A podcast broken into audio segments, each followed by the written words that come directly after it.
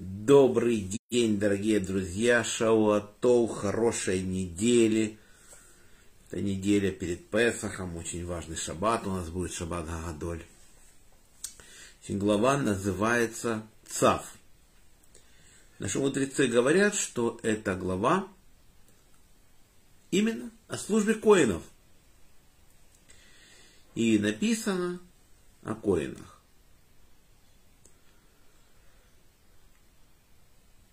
Агарон ни разу не упомянут в главе Вайкра, в предыдущей главе Торы.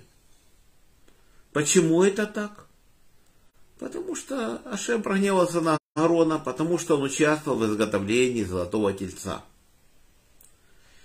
И поэтому Маше просит за своего брата Агарона, чтобы Всевышний его простил.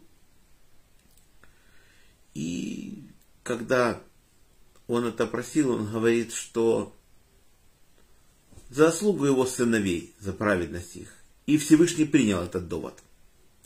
И говорится, что передая Гарону закон о том, что пепел, который будет на жертвеннике, нужно его убирать каждое утро. Это специальная работа идет.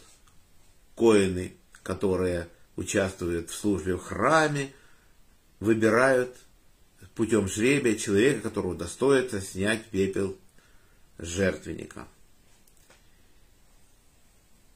Он омывался, выбранный коин омывался в бане, в микве, потом подходил он к жертвеннику, перед этим, естественно, подходил к умывальнику, который между шатром откровения и жертвенником омывал руки и ноги свои, После этого подходил жертвенником, брал в плоскую чашу немножко пепла и высыпал в специальное, специальное место возле пандуса.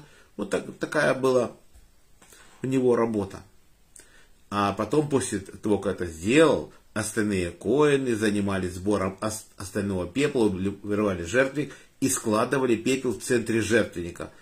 И чем больше пепла, тем более почетная служба, что люди приносят жертвы, значит, э, храм работает, все полностью, все полностью выполняется, огонь на жертвеннике горит постоянно, огонь должен гореть на жертвеннике постоянно и не гаснуть. Это очень важный закон.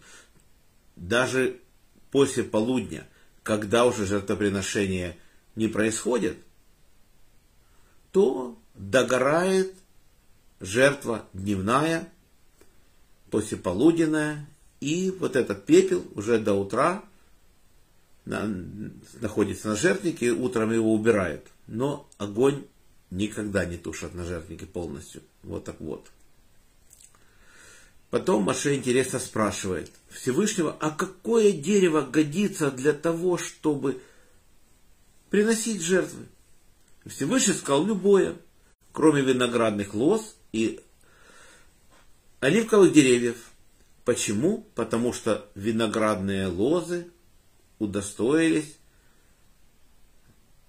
этого за счет того вина, которое они дают, они дают виноград, дают вино и возливают его на жертвенник. А оливковые деревья удостоились этого, потому что они дают масло для того, чтобы зажигать минору и для хлебных приношений. Поэтому это дерево для жертвника не используется. Вот так. Потом говорится интересно о коинах, которые ежедневно обязаны принести жертву двух ягнят. Одного утром приносят, и второго в послеполуденное время. И зарплата за это не положена.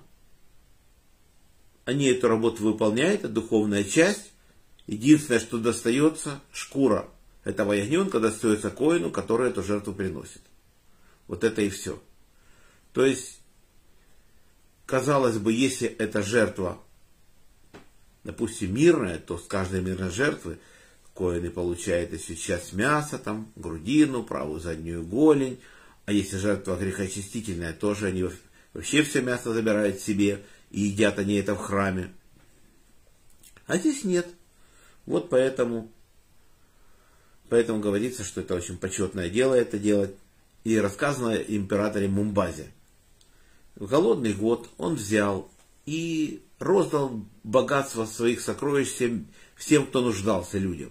Его семья ему сказала, как же ты можешь, все твои предки копили эти сокровища, а ты их выдал бедным. Он говорит, мои предки хранили сокровища, что перед... чтобы к себе они не остались. Только вот передавал, передавали и передавали через поколение. А я что сделал? Я, говорит, эти сокровища сохранил не только в этом мире, что передать. Я сохранил их навсегда. Это вечный мой вклад. Я их раздал бедным, и теперь заслуга у меня никогда не пропадет. Эта заслуга будет мне навсегда. Это богатство, которое невозможно невозможно потерять. Это самый лучший вклад, духовное богатство. И у бедных никто это уже не отнимет. И заслуга это остается навсегда. Когда-то тоже рассказано, что царь вызвал Ротшильда и спросил, сколько у него денег. А он сказал, сейчас я посчитаю. Он посчитал, назвал сумму. А царь говорит, как это меня пытаешься обмануть? У тебя намного больше денег, чем ты сейчас посчитал. Все твои предприятия, все твои банки, все. Это совсем не та сумма, которую ты назвал. Он говорит, Ротшильд она ему ответил. Вот я богатый сейчас человек. Вот у меня предприятие, вот у меня банки. Ну, случись сейчас война. Что у меня останется? Ничего. Все сокровища пропадут. И разных других ситуаций таких много. Но те деньги, которые я дал на задаку бедным, это уже никогда у меня не пропадет. Это у меня вечное, это мои вечные деньги, которые навсегда останутся со мной. Так что духовная часть это очень важное дело. И поэтому мы должны как минимум отдавать минимально десятую часть своей зарплаты на задаку. Эта заповедь нас охраняет и в этом мире, и в будущем мире. И радуются люди бедные, которые получают, что у них есть за счет этого пропитание.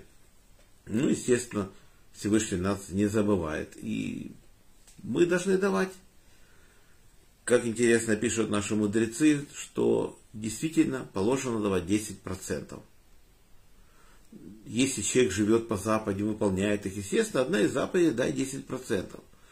Но хорошо, если дают не 10%, а больше.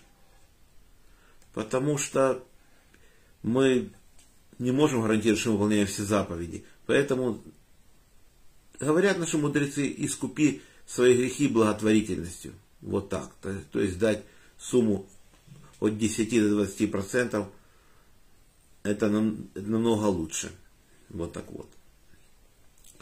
На сегодня наш урок заканчивается. Урок был дан за поднятие души Мойша бен Давид, Берта бат Исраэль, Павел бен Ефим, Яков бен Ахум, Владимир бен Григорий, за здоровье Светлана бат Клара, Шолом Йона бен Сара, Шимон бен Ицхак, Инна бат Мира, Борис бен Мария, Мойша бен Маня, Аня бат Ривка, Полина Пербат, Соня Сура, Лена бат Женя бат Ида, Анна бат Елена, Ефим бен Эстер, Двора бат Мирьям, Моисей бен Ева, Ирина бат Двойра, Йосиф бен Раиса, Инесса бат Маэль, Евгений бен Берт, Евгений бат Ита, Фера бат Анна, Геннадий бен Елена, Елена бат Инесса, Ольга бат Светлана, Йосиф Дан бен Сара, Таня бат Фрида, Ида бат Рива, Вадим бен Татьяна, Юлия бат Белла, Яков Йосиф бен Рахель, Шимон бен Мира, Фейга бат Берта, Ася бат Года, Марк бен Нина, Ира бат Вера, Лер бен Клара, Рафаэль бен Клара, Хана Цепора бат Сара, Ида бен Хая Авива, Ефим бен Соня, Майя бат Фаина, Алексей бен Ольга, Клара бат Броня, Гая бат Мазал Барсас Гула Ирина Батри Арон Ребен Ри. За хороший дух Арон Ребен Двой Раднис Бен Ахум Авигаль Бацара Хана Бат Авраам Рафаэль Эрилей Бен Лариса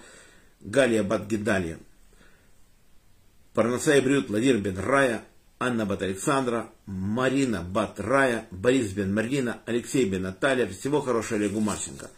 Всем браха, парнаса, кавана мазал то, что мы это время не грешили, учили Тору. Всем всего самого хорошего. Желаю всем крепчайшего здоровья. Еще раз шалу ату. До следующих встреч. Надеюсь, состоится завтра в 15 часов. Шалом.